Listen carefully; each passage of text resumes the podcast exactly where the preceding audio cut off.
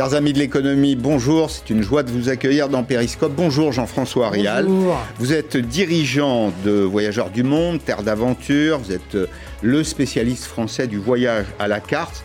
Une entreprise qui a connu une croissance à deux chiffres et qui est évidemment impactée par euh, l'épidémie de coronavirus. Je dirais aussi, si vous me permettez, que vous êtes un chef d'entreprise engagé, euh, un chef d'entreprise social.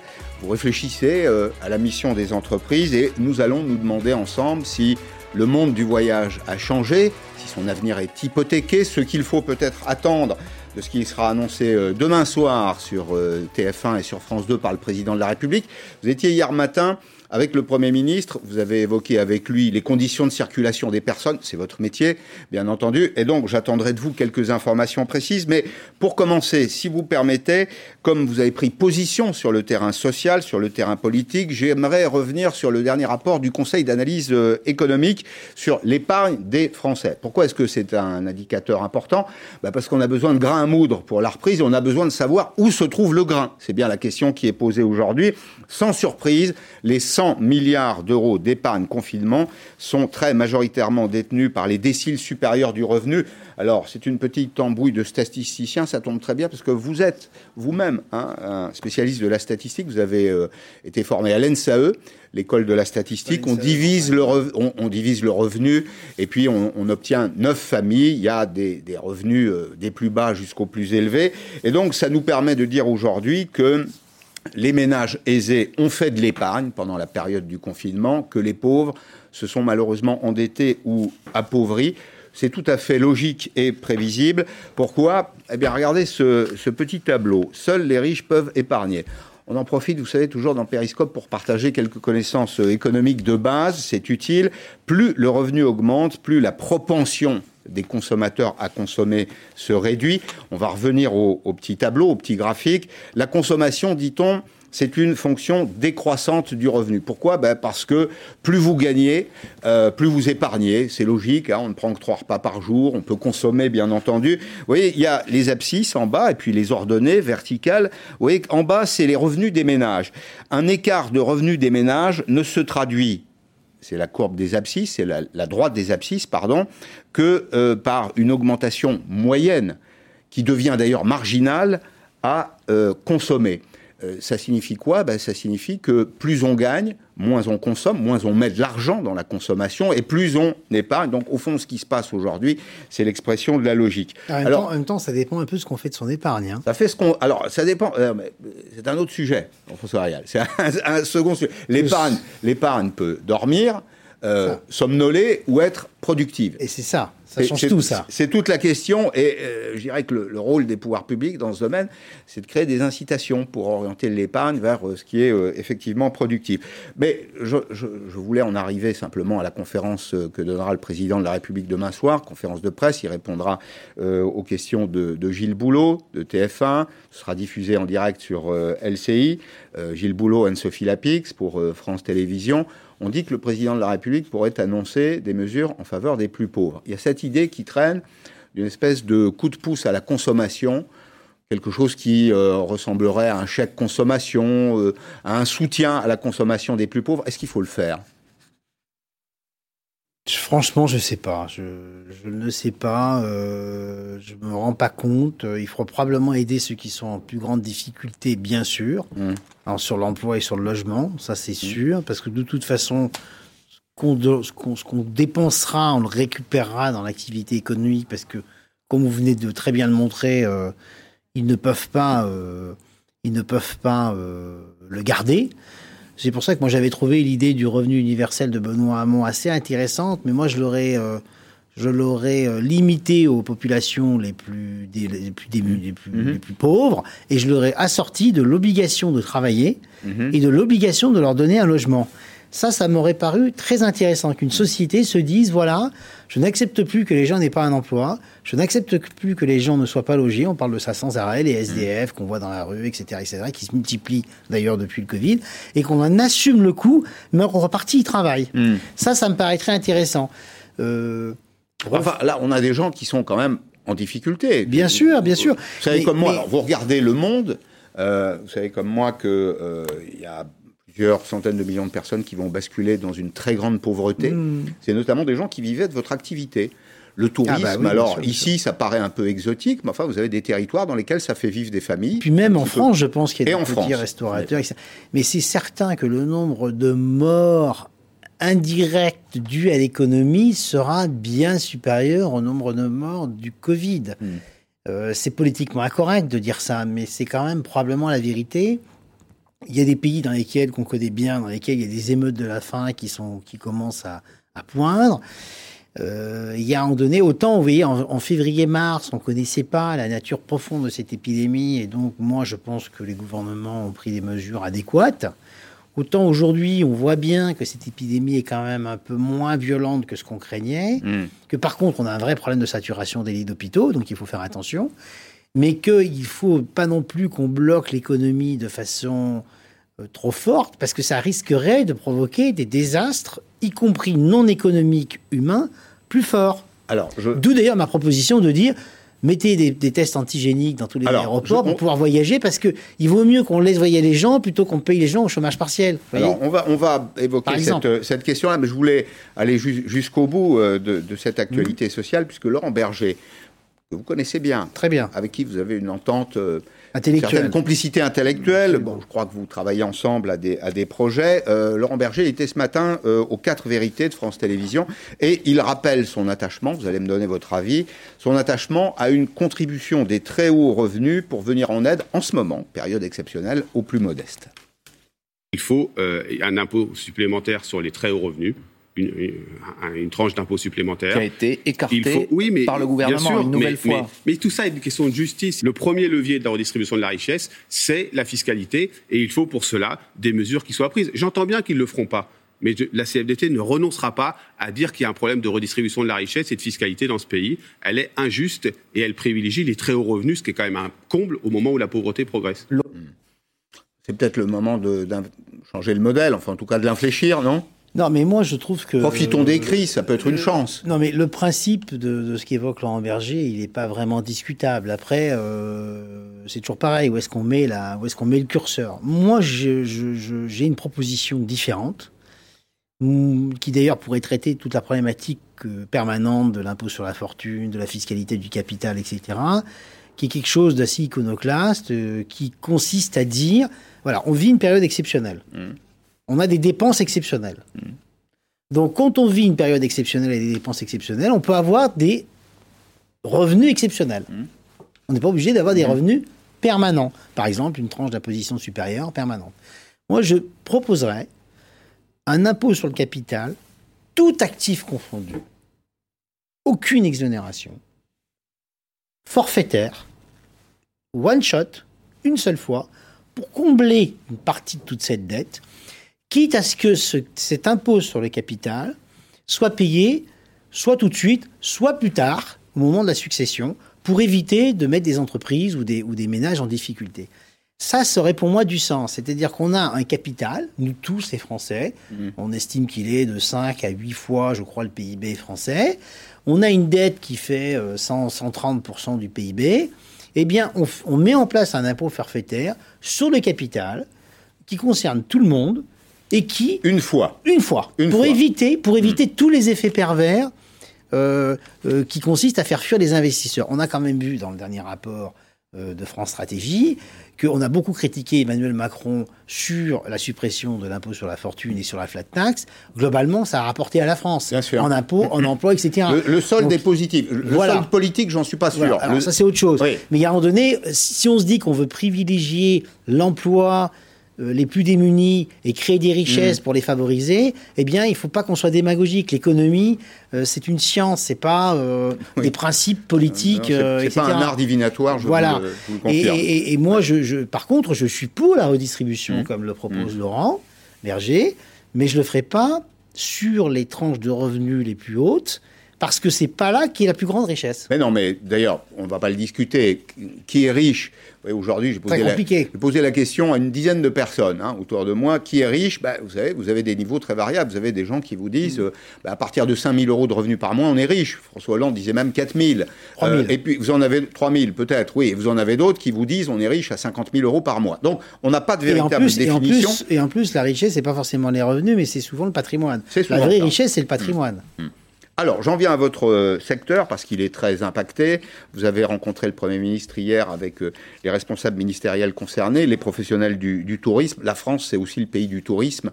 Je le rappelais ce matin dans un tweet, hein, c'est le pays où on a inventé cette utopie le tourisme, au fond, c'est le triomphe d'une certaine utopie, pour reprendre la formule de, Jean Viard. Euh, pourquoi? Ben Parce que culture, patrimoine, histoire, on a beaucoup à donner, on donne beaucoup au monde d'ailleurs, et ça nous rapporte en même temps. Et puis il y a un deuxième aspect qui est que, et vous êtes directement concerné, les Français sont aussi de grands voyageurs. Euh, comment sont les entreprises, comment sont les entreprises du tourisme aujourd'hui de façon générale, et la vôtre en particulier? Quel est votre taux d'activité aujourd'hui sur un indice 100 en ce moment, nos réservations ne dépassent pas 20% de l'activité normale. C'est-à-dire que euh, la fermeture des frontières, euh, pour les pays ouverts, les tests Covid imposés dans des délais très courts, euh, l'ambiance anxiogène générale fait que l'ensemble des, voyagistes ont une activité qui est comprise entre 10 et 20% de leur activité. comment, comment on survit dans de telles conditions? Alors comment on survit? Alors on survit alors on survit avec trois outils. On survit avec le chômage partiel que le gouvernement a mis en place et qui est un outil fantastique et on doit les remercier. Ils ont, ils ont tapé très fort sur la table, ce qui nous a permis de licencier personne.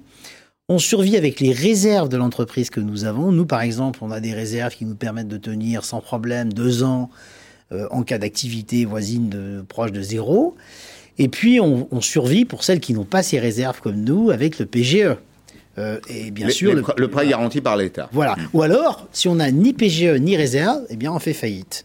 Ou on licencie, ce qui commence à être le cas. Ça arrive, ça ah, bien sûr. Il y a déjà des acteurs du, secteur il, y a 40, il y a 40 agences de voyage par semaine qui ferment. Il y a pas mal de gens qui licencient, malgré toutes les aides formidables de l'État.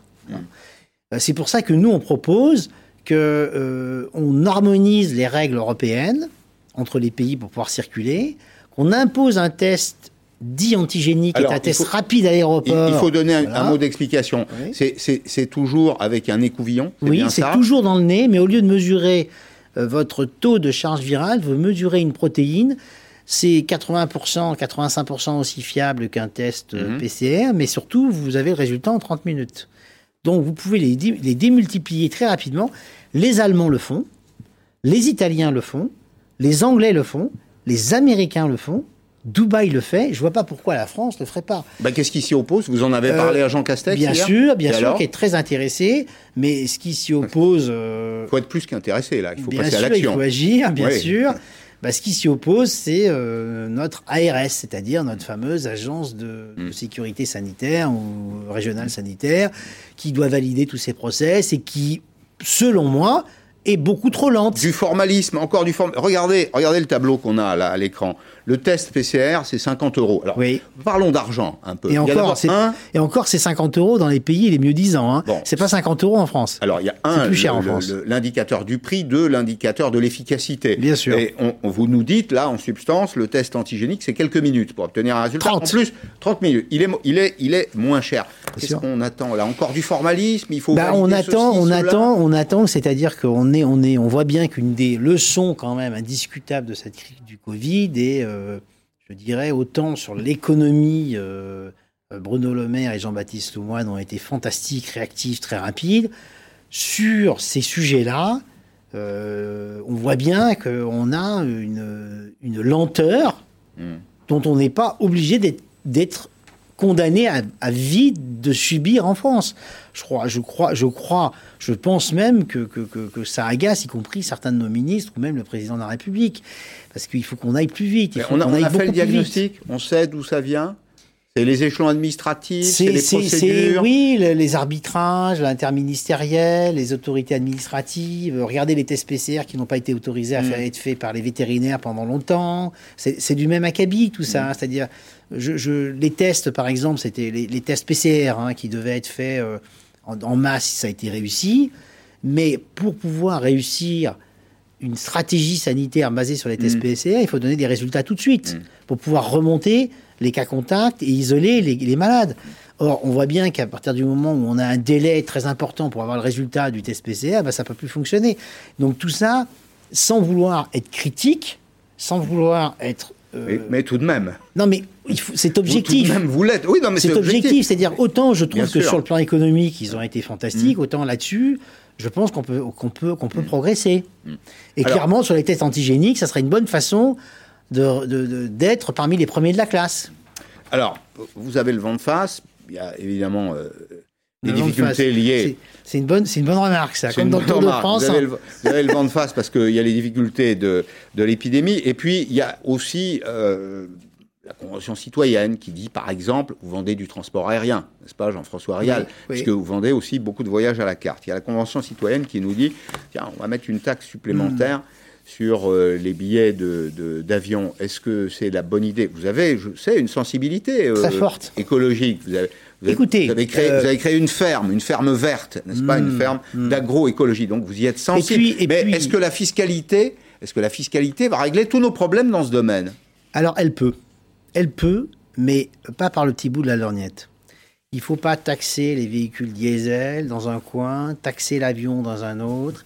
Moi, je suis partisan de renverser la table sur le plan fiscal et social, c'est-à-dire de mettre en place des taxes écologiques très très fortes, taxes carbone, taxes déchets, taxes sur l'artificialisation des sols, mais pas en plus des prélèvements qu'on a par ailleurs. Moi, je suis pour changer d'assiette. C'est-à-dire que je propose, par exemple, euh, de financer la protection sociale à 50% par des taxes écologiques. C'est-à-dire de prélever 400 milliards et à la place, on baisse les charges sociales de temps. Donc, vous allez libérer le travail là. Bien sûr, je vais libérer le travail et mieux que ça, je vais pousser les entrepreneurs, quels qu'ils soient, qu'ils soient écologistes comme nous ou pas, à être plus vertueux sur le plan écologique.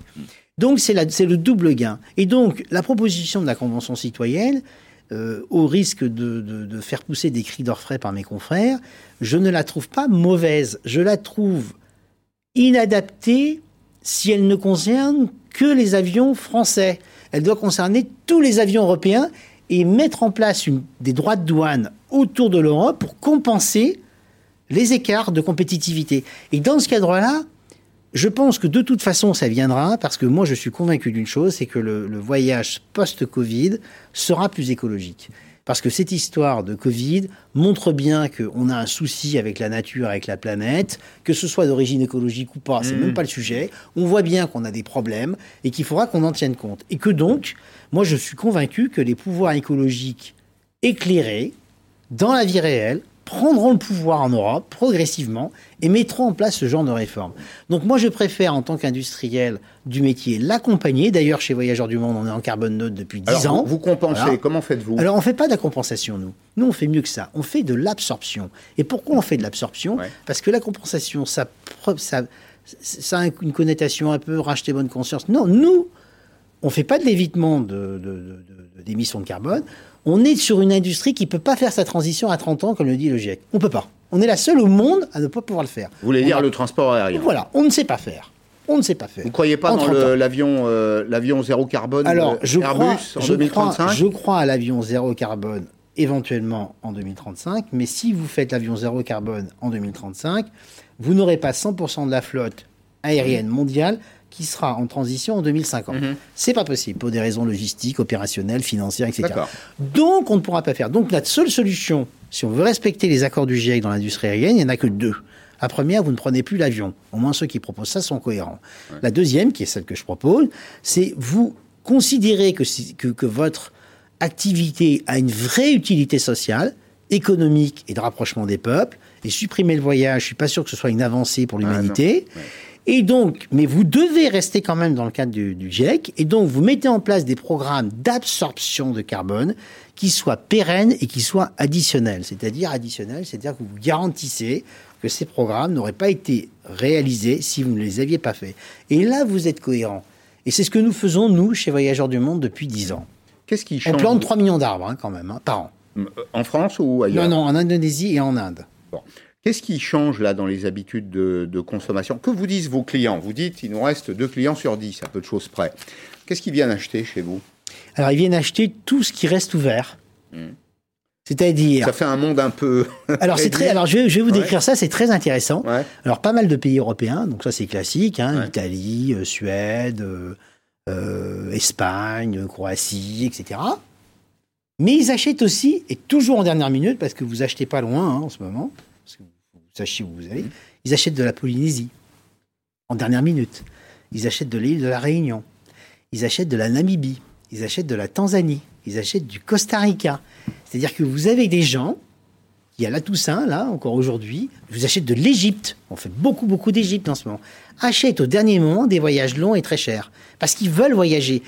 Et d'ailleurs, il y en a plein qui, achètent et qui ne peuvent pas voyager. Moi, j'estime que si on avait les tests antigéniques qui nous permettaient de fluidifier le système mmh. pour les pays qui l'acceptent, entre pays qui ont des, qui ont des épidémies de niveau proche et donc qui ne peuvent pas se contaminer parce qu'en fait elles ont des, niveaux mmh. épidémiques proches, ben, j'estime que le 20% qu'on a à l'heure actuelle, il serait de 40%. Et si on passe à 40%, c'est d'autant plus de gens qui chez nous vont pas être au chômage partiel et vont travailler, donc vont coûter moins cher à l'État. Mmh. Donc ça c'est une mesure qui à la fois respecte la santé, mais favorise l'économie et coûte moins cher à l'État. Donc je milite très fort pour. Bon, vous avez des salariés dans des pays euh, étrangers. Vous en, avez, vous en avez en Égypte. J'en ai beaucoup. Notamment. Vous les avez gardés. Je tiens à le dire parce que vous savez qu'il y a en France cette tendance au bashing des, des, dirigeants. vous avez combien de salariés en Égypte? Alors, le groupe a 1300 salariés.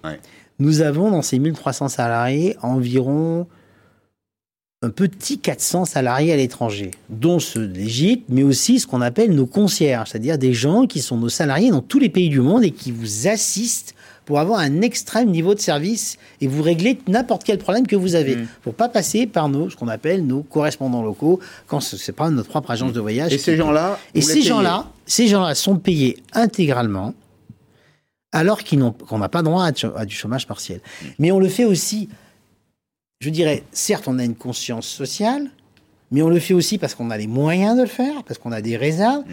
et parce qu'on veut aussi préserver nos outils de travail. C'est des gens qui ont un savoir-faire exceptionnel, qui, ont, euh, qui sont l'ADN de Voyageurs du Monde, et on ne veut pas les perdre au moment où ça va reprendre. Mais alors, précisément, ça m'amène à une autre question.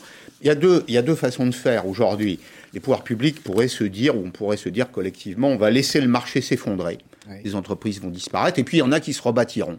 Est-ce qu'il faut choisir cette option, qui est quand même euh, l'option chamboule tout, si vous voulez, ou tout faire pour maintenir toutes les entreprises du voyage aujourd'hui, quitte d'ailleurs à maintenir celles qui ne sont pas en bonne santé? Eh ben vous avez répondu, Pascal. La bonne option, et c'est celle qu'a prise le gouvernement, et que je soutiens, c'est de maintenir toutes les entreprises viables. Aujourd'hui, quand vous êtes une entreprise qui n'est pas viable, avant le Covid, vous n'avez pas droit au PGE. Le PGE vous est refusé. Alors, il y a bien sûr hmm. forcément des erreurs et des exceptions, mais globalement, la politique de l'État, ça consiste à dire aux banques qui font des PGE. D'abord, les banques ont quand même 10% de risque sur les PGE. La BPI assure 90% du risque, mais les banques ont quand même 10% de risque, avec hmm. une marge très faible. Donc les banques, elles gagnent rien et elles peuvent perdre beaucoup. Donc elles font quand même attention. Ça dépend des cas. On va prendre le cas d'Air France. Hmm. Il y a un PGE. Euh, les banques ont prêté à 7%. Oui. 7%, c'est très cher. C'est considérable. C'est très cher. On peut dire qu'elles ont fait payer le prix qu'elles font payer le prix du risque à, cette entreprise qui est déjà fragile. Je suis pas sûr d'ailleurs que ce soit une très bonne idée, moi. Moi, je pense qu'Air France est sur une voie de réforme qui est bonne. Les nouveaux dirigeants font des réformes qui sont structurelles nécessaires. Ils se rapprochent de la compétitivité, concept qui vous est cher, de la compétitivité européenne. Et Air France est une entreprise unique, avec un savoir-faire incroyable. Et moi, je ne suis pas sûr que si on déposait le bilan d'Air France pour pouvoir reconstruire une compagnie nationale, on perdrait pas beaucoup en termes de savoir-faire, en termes de marketing, mm. etc. Donc moi, je pense qu'ils ont raison de faire ça. Euh, je pense que c'est une entreprise qu'il faut sauver, euh, qui est stratégique, et ne pas avoir de connexion aérienne en ayant tous les slots qui sont à la disposition de tout le marché, il y a un moment donné, c'est un problème. Mais moi, je pense que la méthode adoptée par Bruno Le Maire et par le président Macron, qui a consisté à dire on va tous vous sauver, entre guillemets. Hmm. Quoi qu'il en coûte. Quoi qu'il en coûte. Ceux qui sont en C'est une bonne méthode parce qu'elle évite de, de, coûter encore plus cher en chômage. Elle maintient l'outil industriel. C'est une méthode qu'on a pris aux Allemands, je vous rappelle. C'est une méthode qu'on a copiée des Allemands pendant la crise financière. Hmm. Maintenant, ça veut, ça veut pas dire qu'il faut sauver tout le monde. Et ça ne veut pas dire non plus qu'on n'a pas un reste à charge. Je vous donne un exemple. Notre entreprise, malgré le chômage partiel énorme que nous fournit l'État, nous avons un reste à charge sur notre masse salariale d'environ 40%. 15%, si vous étiez à 100% automatique à cause des congés payés et des jours fériés, 15% c'est un reste à charge qu'il faut vraiment payer, plus à peu près 25% de travail qui correspond à moins que le chiffre d'affaires que vous fournissez. Parce que c'est toujours pareil, quand vous êtes en bas, vous avez un seuil minimum, donc du ciel, vous, ne pouvez pas descendre, sinon vous dégradez la qualité de votre service. Et puis par ailleurs, je vous rappelle aussi que les entreprises n'ont pas comme coût que la masse salariale. Elles ont des loyers, elles ont de l'informatique, elles ont tout ça, etc. Nous, on a divisé nos coûts par trois, mais on n'a pas pu aller plus loin hmm. parce que c'est déjà beaucoup. C'est déjà beaucoup. Bien sûr, temporairement, grâce au chômage. Donc, je pense que la mesure et ce qu'a fait le gouvernement là-dessus, franchement, moi je dis chapeau parce qu'ils ont fait ça bien et vite. Il y a le cas des grandes entreprises qu'on a évoqué, Air France, vous êtes vous-même une, grosse ETI, il y a, beaucoup d'acteurs assez mmh. importants hein, dans le secteur du, tourisme. Euh, et puis il y a euh, les cafés, les restaurants, euh, les opérateurs locaux, et il faut évoquer le cas des vacances de la Toussaint. Alors, mmh. Ça ressemblera un peu à un temps de Toussaint, hein, ces vacances de la Toussaint, pluvieux. Les professionnels attendent, eux, des messages optimistes de la part des pouvoirs publics, du gouvernement, et ils vont, c'est plutôt une bonne nouvelle pour vous, consentir de gros efforts tarifaires, comme nous l'explique maintenant Nancy Rice elle ne semble pas être la priorité des Français. Les vacances de la Toussaint s'annoncent plutôt moroses. Le taux de réservation est en baisse de 50% en France par rapport à l'an dernier et de 80% pour les destinations à l'étranger. Il y a bien les départs de dernière minute, mais les professionnels du tourisme ne se font pas d'illusions. Jusqu'à fin 2021, toute la chaîne, tous les maillons de la chaîne du tourisme sont complètement bloqués, au point mort. Vous prenez les cafés, les hôtels, les restaurants, les brasseries, les bars, les discothèques, les traiteurs, l'événementiel plus de tourisme d'affaires, plus de foires, plus de, plus de salons, euh, plus rien. 42 milliards d'euros ont d'ores et déjà été perdus entre le confinement et la fin septembre. Pour attirer la clientèle, les établissements vont à nouveau baisser leurs tarifs et devant la crainte des Français, le secteur touristique demande au gouvernement d'envoyer des messages positifs. Ce que je dis aux Français, c'est organisez-vous, réservez. Vous pouvez le faire euh, en toute confiance parce que les professionnels ont pris un engagement.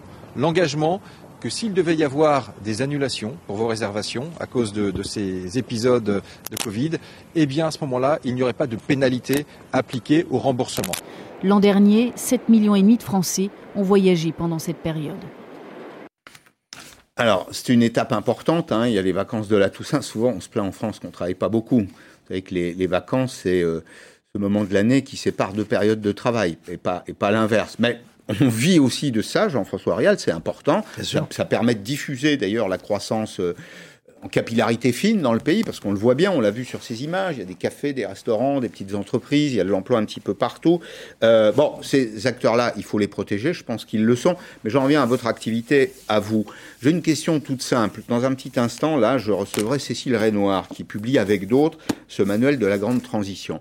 Mhm. Il, est question, il est question de changer le modèle. Bien. Mhm. Est-ce que demain, dans votre activité, on peut se passer de l'avion? Non.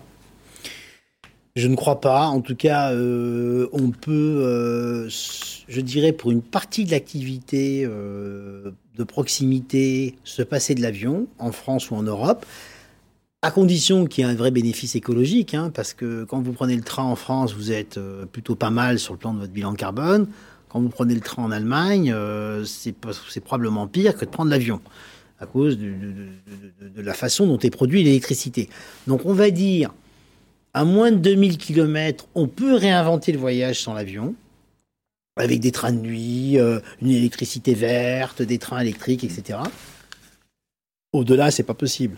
Par contre, il faut probablement que ça coûte plus cher à celui qui voyage pour qu'il paye son coût écologique qu'il l'annule. Mmh. Ça, c'est probablement vrai. Il faudra probablement qu'il y reste plus longtemps. Mais vous vous rendez compte là de ce que vous dites Vous êtes en train de me dire, en fait, que l'avion, aujourd'hui, c'est un marché de masse. Oui. C'était un marché de luxe. Oui. Mes parents ont pris l'avion dix fois. Je vous vois venir. Seuls les riches pouvaient voyager. Mais bah oui, mais attendez, il faut être très clair. Est-ce que ça va rester? Est-ce que je pense tout à l'heure vous parliez de la Polynésie. Moi, je pense aux 2 millions et demi de Français qui ont de la famille outre-mer. Si vous leur expliquez ces gens-là que pour traverser l'Atlantique, euh, l'océan Indien et même un bout du Pacifique pour rentrer chez eux, euh, il faut consentir un effort à 4 mois de salaire, il n'y en plus. Alors, plusieurs choses à, ce que vous dites, Pascal. D'abord, on peut avoir des modulations tarifaires pour ce qu'on appelle le trafic ethnique. Oui. Bon, ça, on peut le faire. Par ailleurs, par ailleurs, la taxe écologique carbone, aussi élevée soit-elle, aussi élevée soit-elle, hmm. elle sera marginale par rapport à ce que j'appelle les variations du prix des billets d'avion en termes de yield management. Hmm. C'est-à-dire que celui qui a moins les moyens, il faudrait qu'il soit plus malin. C'est-à-dire que les 50 ou 100 euros d'écart sur New York, par exemple, qu'il va avoir par rapport à aujourd'hui, eh bien, il va les retrouver en réservant plus tôt, en réservant un meilleur vol, un meilleur moment, etc. Si vous voulez, pour moi, la vraie question, c'est la distorsion de concurrence. C'est pas le prix. Parce qu'il y a un moment donné, même si c'est plus cher et que ça coûte plus cher aux pauvres qu'aux mmh. riches, c'est vrai, eh bien, c'est pas une raison pour abîmer la planète. Si on veut sauvegarder l'avion, il va falloir que l'avion se mette aux normes écologiques. Mmh. Et puisqu'il ne peut pas faire sa transition rapidement, il peut la faire peut-être sur les distances courtes, l'avion électrique, l'avion hydrogène, sur les distances courtes, sur les distances longues. On ne sait pas faire voler un avion électrique ni un avion hydrogène. Il faut juste savoir ça. Hein. Ce n'est pas possible aujourd'hui. Peut-être que des technologies nouvelles arriveront. les biocarburants, ça tient pas la route pour un tas de raisons, à pas y revenir. Donc il faudra qu'on en accepte de payer le prix. Eh bien, je vais vous dire une chose. Celui qui a un peu moins de moyens, eh bien, tant pis. Il voyagera une année sur trois, mais il restera plus longtemps sur place. Et ça ramènera aux vraies sources du voyage. Arrêtez d'aller une semaine en Australie, ce qui n'a pas de sens. Arrêtez d'aller trois jours à New York, ce qui n'est pas forcément hmm. souhaitable. Hmm. Voilà. Alors, on peut trouver un peu d'argent ailleurs. On va terminer là-dessus. Vous savez que l'OCDE travaille sur la taxe GAFA. On cherche à financer aujourd'hui la, la transition. Euh, il y a le transport aérien qui émet du CO2, mais c'est très, c'est très peu, c'est très marginal quand vous comparez ça, par exemple, aux fermes informatiques. Vous savez qu'on vit à l'ère du, digital. Il ne faut pas croire que le petit outil qu'on a là entre les mains, le téléphone Il y a une grande différence quand même, Pascal. oui, oui. Monstrueuse. C'est que quelle que soit la quantité de, de, carbone qu'émet le numérique, c'est de l'électricité. Cette électricité, vous pouvez la rendre 100% verte alors que vous ne pouvez pas rendre l'avion vert. On en est encore loin. On en est encore loin. L'OCDE, l'OCDE donc a, planché sur un sur un projet, euh, une taxe Gafa. Tout le monde n'est pas d'accord pour le moment. Mm. Euh, il y a des divergences, notamment aux États-Unis. Alors les États-Unis, d'ailleurs, ont quitté hein, euh, la négociation. C'était au mois de juin. Mm. On dit qu'ils la reprendraient après le 3 novembre. Pourquoi le 3 novembre? Ben, Parce qu'il y a une élection aux États-Unis et on estime qu'une taxe GAFA pourrait rapporter 100 milliards c'est à l'échelon du monde 100 milliards de recettes fiscales mmh. additionnelles sur lesquelles on ne comptait pas euh, jusqu'à présent. Voilà, faire payer aussi. Euh, non, mais ce qui est scandaleux, ce serait, ce, ce, qui est hein. scandaleux dans les Gafa, c'est pas tant la problématique écologique parce qu'elle concerne tout le monde. Eux, pas plus que les autres, mais pas moins. Ce qui n'est pas normal chez les GAFA, c'est que ce sont les entreprises les plus riches du monde, les plus profitables du monde, et qu'elles ne payent pas ou très peu d'impôts. Mhm. Et ça, là-dessus, Bruno Le Maire, il a totalement raison. Alors après, comment on fait? Je n'en sais rien. Est-ce que c'est l'Europe? Est-ce que c'est la France? Est-ce que c'est un accord avec les États-Unis?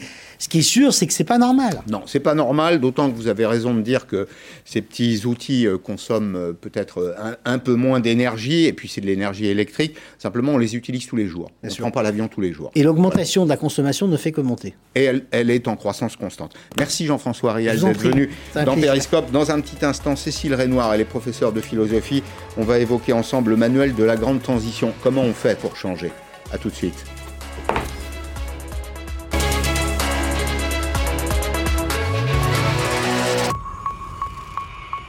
Installez-vous.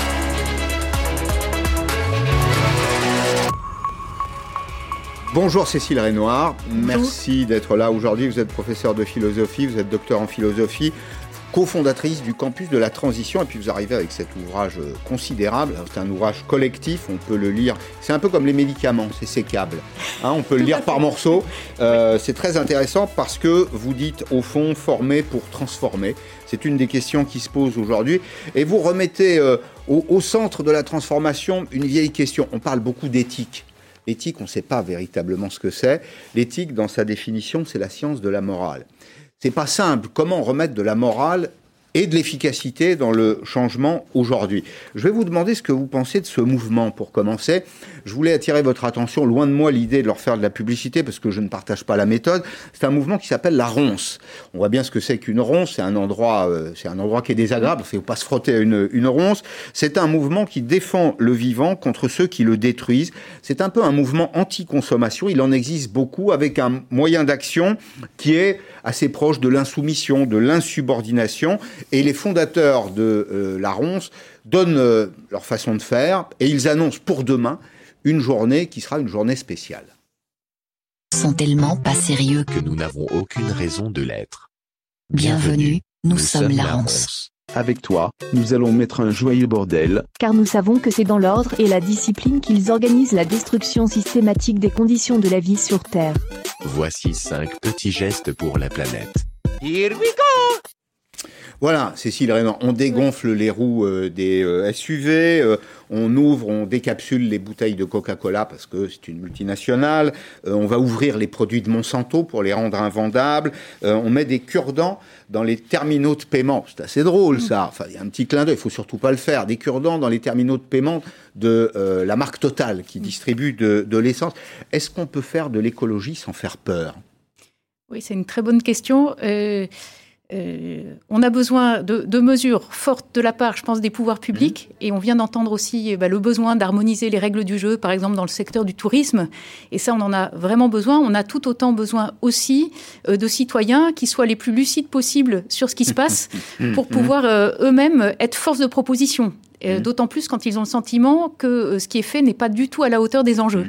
Alors ensuite, on peut vraiment discuter sur les moyens pris, et moyens pris soit avec euh, une, certaine forme d'humour, euh, avec toute une, panoplie de questions sur jusqu'où aller dans ce que certains euh, assimilent à de la violence quand même, même vis-à-vis des installations, en disant ce n'est pas de la violence vis-à-vis des personnes. Donc là, je pense que ça, ça permet d'avoir de, bons débats. En tout cas, ce qui est sûr, c'est que voilà, quand vous parliez de morale ou d'éthique, on a besoin d'éthique sociale, d'éthique publique, d'éthique de la part des acteurs économiques. On en manque, à votre avis? Je pense qu'on en manque et on a tendance souvent à caricaturer ce que c'est l'éthique en disant c'est bien ou c'est mal, c'est moralisateur, moralisant, mmh. euh, en matière d'écologie en disant c'est les Khmer verts qui nous font retourner en arrière, alors qu'il s'agit de bien d'autres choses. Et là aussi, je pense que... Mais est-ce qu'ils ne sont pas eux-mêmes responsables d'une certaine façon, dans des attitudes parfois un peu caricaturales? Crois qu'on a tous conscience mmh. qu'il faut protéger notre environnement. C'est la thèse de l'Anthropocène, c'est-à-dire mmh. que nous sommes aujourd'hui dans des interactions constantes entre la nature et mmh. l'individu. On voit bien, enfin, il faudrait être aveugle hein, pour ne pas dire, euh, pour ne pas comprendre en tout cas que l'action de l'homme modifie son, son, environnement. Mais ma, question, c'est, pas pourquoi, c'est, c'est comment on fait pour être efficace? Alors efficace, efficace dans la lutte contre le réchauffement climatique, c'est ça, en matière écologique? Efficient efficient. Moi, je rajouterais à la, question de l'efficience la question de la justice sociale. D'ailleurs, par exemple, pour la conférence citoyenne pour le climat, c'était euh, une des demandes du président de la République euh, de euh, demander de proposer des mesures en prenant en compte ces questions-là. Et je pense que le mouvement des Gilets jaunes est, voilà, enfin, était vraiment emblématique de ce sentiment que ce sont les, ceux qui sont déjà plus vulnérables qui risquent d'être, enfin, de subir la double peine. C'est tout, toute la question. voilà. Changer, mais en plus pénaliser ceux qui sont déjà en difficulté, alors c'est une garantie d'échec. Oui, absolument. Et d'où, euh, là, dans le questionnement nécessaire, justement, cette question éthique, c'est vraiment celle de savoir quels sont les chemins qui vont nous conduire ensemble euh, à défendre le vivant sous toutes ses formes et les qualités de vie, y compris pour les plus vulnérables aujourd'hui et demain. Mmh. Euh, cette convention citoyenne, d'abord sur le principe, sur la, sur la méthode, c'est nouveau. C'est assez original. Même s'il y a, il faut le dire quand même, il y a des commissions du dialogue un petit peu partout. Hein. Il y a un projet d'infrastructure, il y a une commission du dialogue qui réunit les parties prenantes, la SNCF à sa commission des parties prenantes, EDF, enfin toutes les entreprises ont intégré ça. C'est bien, c'est très bien d'ailleurs. Vous, vous avez foi dans cette convention citoyenne? Foi.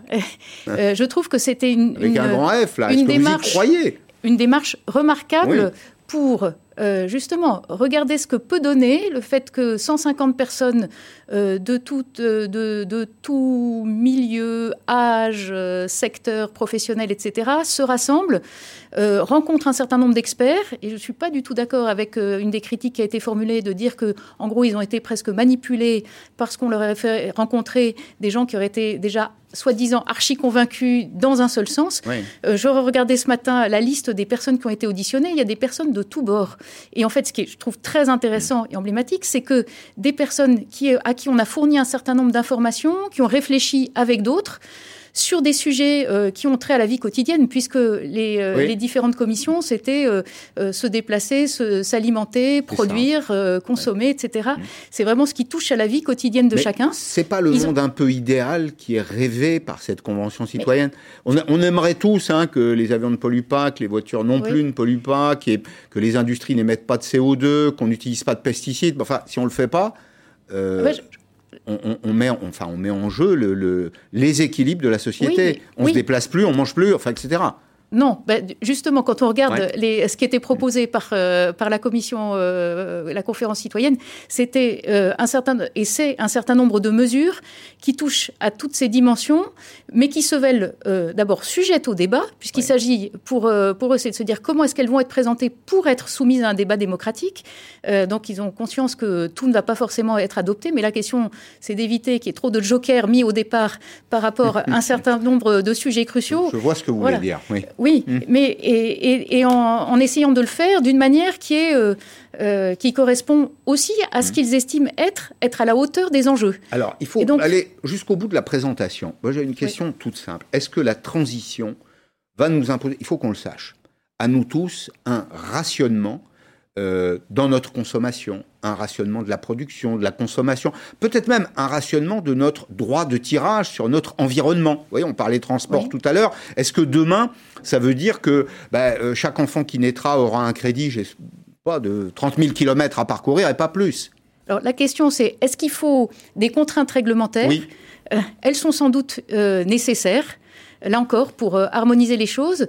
Mais, et là, on revient à la question éthique, si euh, on s'éduque mutuellement, euh, depuis le plus jeune âge, apprendre ce que, ce, que, ce que nos parents disent en disant prendre des bonnes habitudes, c'est-à-dire consommer autrement, se déplacer autrement et voir que ce n'est pas forcément euh, quelque chose qui est punitif.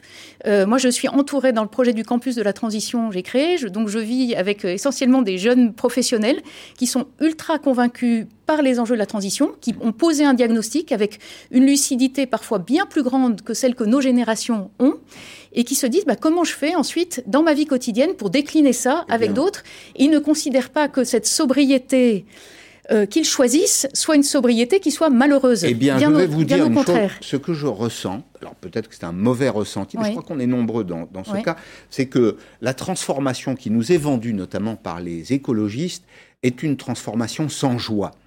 On a besoin, non mais on a besoin de joie, on a besoin d'espoir. On n'a on a, on pas envie d'entendre des gens qui nous disent, bah, demain ce sera des contraintes, de la réglementation, des interdictions. On a besoin d'y avoir un intérêt.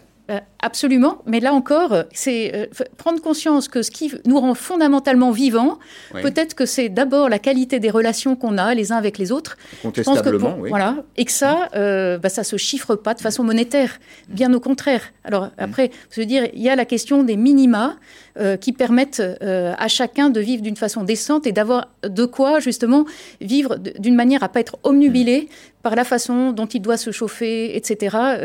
voilà, donc il y a assurer son quotidien assurer son quotidien. Mm. Mais à partir de là, et c'est vraiment l'expérience que je fais avec d'autres, alors dans une sorte d'écolieu, mais qui se veut complètement en lien avec le territoire, je suis en Seine-et-Marne, bah, c'est d'être avec, euh, avec des jeunes dans lesquels je peux vous dire que la, cette sobriété qu'on a choisie, elle n'est mm. pas du tout malheureuse. Au contraire, elle est pleine de convivialité. Et je crois que c'est ça aussi l'expérience que nous pouvons essayer de faire, c'est de nous dire que on peut vivre autrement, mais euh, en fait fondamentalement de façon mm. beaucoup plus à la fois saine, solidaire et heureuse. Bon, il y a parfois des recommandations dans cet ouvrage. il y a des recommandations parfois un peu naïve. Vous dites par exemple, à un moment, ça m'a fait sourire. Précisément, souriez à trois inconnus aujourd'hui. Ah, ça, c'est les, ah, les, petits exercices qui ont été concoctés par des étudiants, justement, qui trouvaient que le bouquin était quand même très enfin, austère, au sens assez dense, puisque c'est vraiment une perspective inter- et transdisciplinaire, mmh. pour, mmh. montrer, pour essayer de montrer qu'il faut se poser de bonnes questions, qu'on n'a pas les réponses. Aucun de mmh. nous n'a les réponses par rapport à la, mise en œuvre effective de la transition, qu'en revanche, euh, la façon dont nous questionnons euh, notre quotidien et le plus long terme peut nous aider à vivre autrement. Voilà. Alors, vous avez signé plusieurs ouvrages, dont un euh, Gaël Giraud, qui nous avons invité dans, dans Periscope. On l'attend avec impatience parce que ses conférences sont, sont, tout à fait passionnantes. 20 propositions pour réformer le capitalisme. Et puis, vous défendez cette idée du facteur 12. C'est le multiple des, des revenus. Euh, vous, dites, vous dites en substance, c'est pas très rationnel parce que ça oublie beaucoup de choses sur le risque. Par exemple, ceux qui gagnent de l'argent souvent ont pris des risques.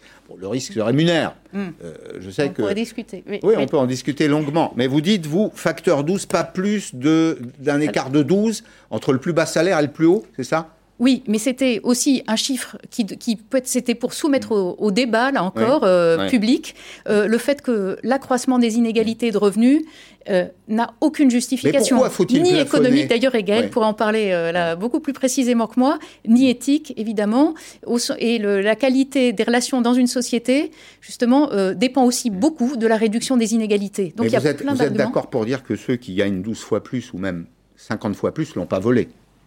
Ah, je ne suis pas d'accord avec ça. Je pense que quand on regarde euh, la, Vous qu'ils ont volé leurs revenus Non, pas volé, mais ce que je veux dire, c'est qu'il n'y a aucun argument qui puisse considérer qu'une personne euh, qui est en responsabilité, par exemple, et, euh, socialement, enfin, un, euh, a une utilité sociale qui mériterait qu'elle gagne 50, 100, 1000. je me rappelle, j'avais vu des chiffres au moment de la mm. crise des subprimes, 12 mm. ans. Le, les, patrons des hedge funds, des fonds spéculatifs, gagnaient en moyenne 12 000 fois le salaire de l'ouvrier américain. Mais c'est l'exception. Oui, mais enfin, voilà. Mais l'ouvrier américain gagne 15 fois le salaire de l'ouvrier tanzanien. Oui. En même temps. Merci en tout cas, merci d'être venu aujourd'hui dans Periscope, c'était passionnant. Manuel de la grande transition, je le recommande, c'est les éditions Les Liens qui libèrent. C'est une, petite maison d'édition, une belle maison d'édition qui, euh, qui publie beaucoup de choses tout à fait passionnantes là, dans le débat intellectuel en ce moment autour de ce qu'on peut faire pour euh, produire un monde meilleur. Merci mille fois d'être venu dans Periscope. Merci à vous tous de votre fidélité. Arlette Chabot dans un petit instant. À demain, 16h en direct sur LCI.